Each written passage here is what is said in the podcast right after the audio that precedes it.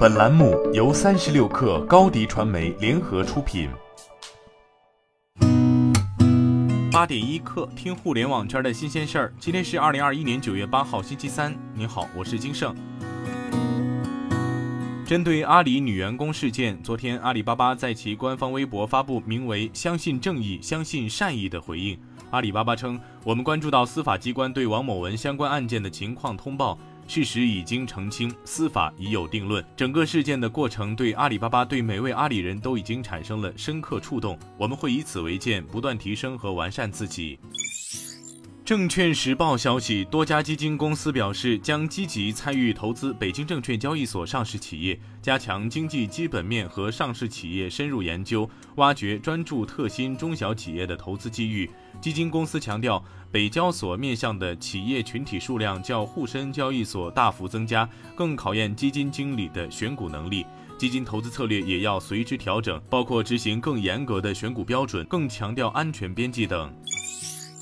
据财联社报道，九月六号，工信部发布关于二零一六年至二零二零年度新能源汽车推广应用补助资金清算审核初审情况的公示。根据公示内容，二零一六年至二零二零年度按整车企业取整后补贴资金共三百二十九点四六亿元。从车企情况看，比亚迪、北汽、东风汽车、特斯拉、奇瑞、吉利汽车、长城汽车、上汽、广汽等在本次清算中将获得超十亿元的补贴资金，其中比亚迪可获得三十九点八亿元补贴，占总金额的百分之十二以上。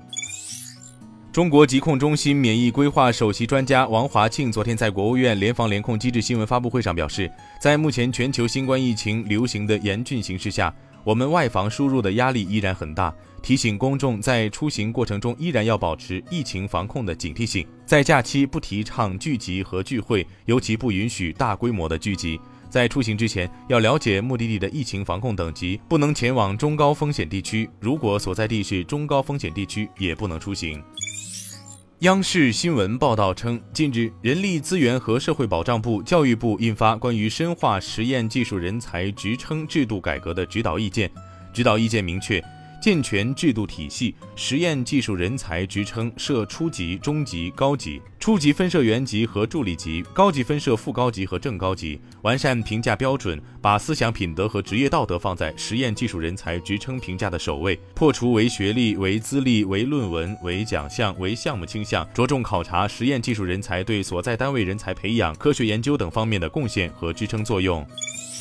三十六氪获悉，原吉利研究院院长胡征南在微信朋友圈发文称，近期加入了顺为资本，专注智能汽车技术生态领域。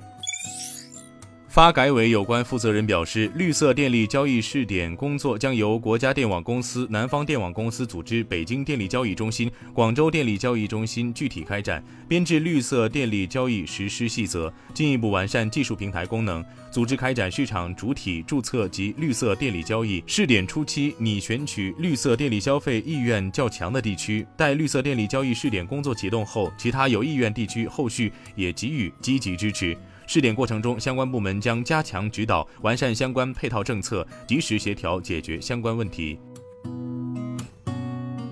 今天咱们就先聊到这儿，我是金盛，八点一刻，咱们明天见。